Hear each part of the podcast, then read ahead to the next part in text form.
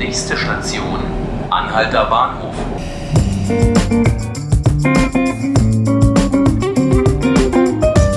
Hallo, hier sind die 5 Minuten Berlin, der Tagesspiegel Podcast. Schön, dass Sie zuhören.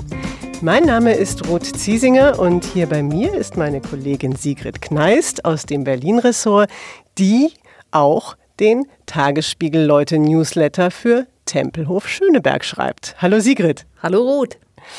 Sie haben es wahrscheinlich gemerkt, jetzt in den Sommerferien stellen wir in loser Folge die einzelnen Berliner Bezirke und dazu eben auch die zwölf Tagesspiegel-Leute Newsletter vor.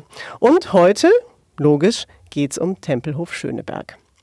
Sigrid, lass uns mal anfangen bei der Hitze mit einem Tipp, was man jetzt Schönes im Bezirk machen kann, wenn man ihn kennenlernen möchte oder einfach was unternehmen will und äh, nicht zerfließen will bei den Temperaturen?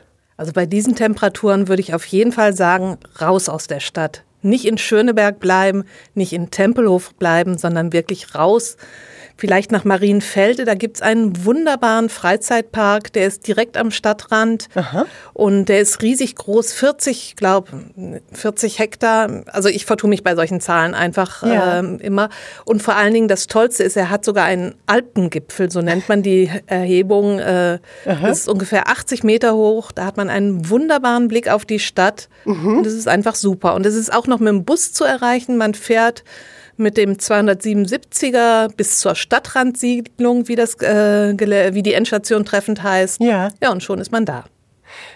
Mich würde interessieren, Tempelhof und äh, Schöneberg sind ja an sich schon komplett unterschiedlich. Also Tempelhof hat ja auch noch einen Hafen und das Tempelhofer Feld und Schöneberg ist dann ganz innerstädtisch.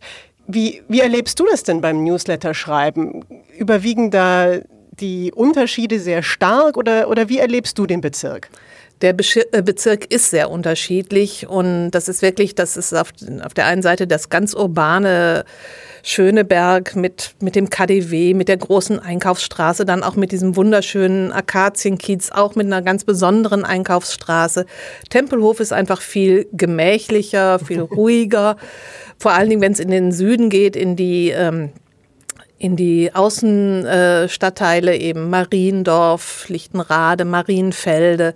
Das ist alles schon ein bisschen ruhiger, aber es wird sich auch da einiges ändern. Also man merkt schon, dass so diese Gentrifizierungswelle, die schwappt jetzt auch Richtung, vor allen Dingen Richtung Mariendorf und es mhm. wird auch weitergehen. Mhm.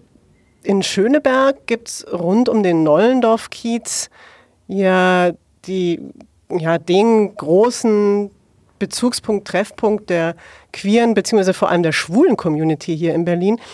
Wirkt sich das auch aus auf die Politik des Bezirks? Also ist die BVV besonders fortschrittlich bei queeren Themen?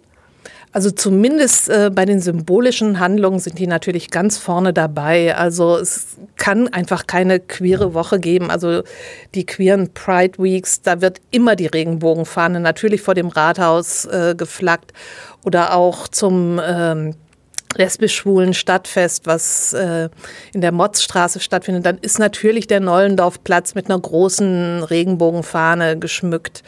Und als es die, als die Ehe für alle eingeführt wurde, hat die Bürgermeisterin auch auf dem Rathausturm die äh, Regenbogenfahne gehisst. Und natürlich bemüht sich auch äh, der Bezirk um eine gendergerechte Sprache. Also mhm. alle Veröffentlichungen müssen gendergerecht geschrieben sein. In Tempelhof Schöneberg hat man es aber nicht mit dem Gendersternchen, sondern da hat man den Gender Gap, also mhm. diesen Unterstrich. Also die Bezirke in Berlin unterscheiden sich dann durchaus nochmal in der Schreibweise. Genau. Mhm. Du lebst ja selber in Tempelhof. Was macht denn für dich den Bezirk aus oder was gefällt dir besonders? Ich bin ja damals aus Kreuzberg nach Mariendorf gezogen, um es genau zu sein. Das ist ja ein, der südlich, südlich von Tempelhof gelegen.